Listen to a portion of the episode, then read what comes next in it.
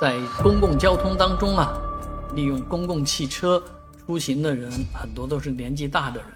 啊，而很多公共汽车站的设置啊，目前呃与这个非机动车道之间的冲突是越来越明显的。最近在浦东呢，就发生这样一场啊惨祸啊，一辆这个外卖显然是外卖骑手的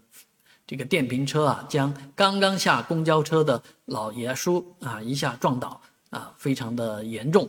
这件事情呢，提醒我们的事情是什么呢？啊，第一就是下车啊，一定要一站二看三通过，不要下了车就直溜溜的往前走，因为你不知道周边什么状况的话是非常危险的。啊，第二呢，就是在路上啊，千万不要看手机。啊，看手机是非常危险的事情，因为你在看手机，别人也可能在看手机，啊，都在看手机都不看路，啊，这个交通就没法了。但是在这里，我非要吐槽的事情就是这个公交站的设置，啊，现在的公交站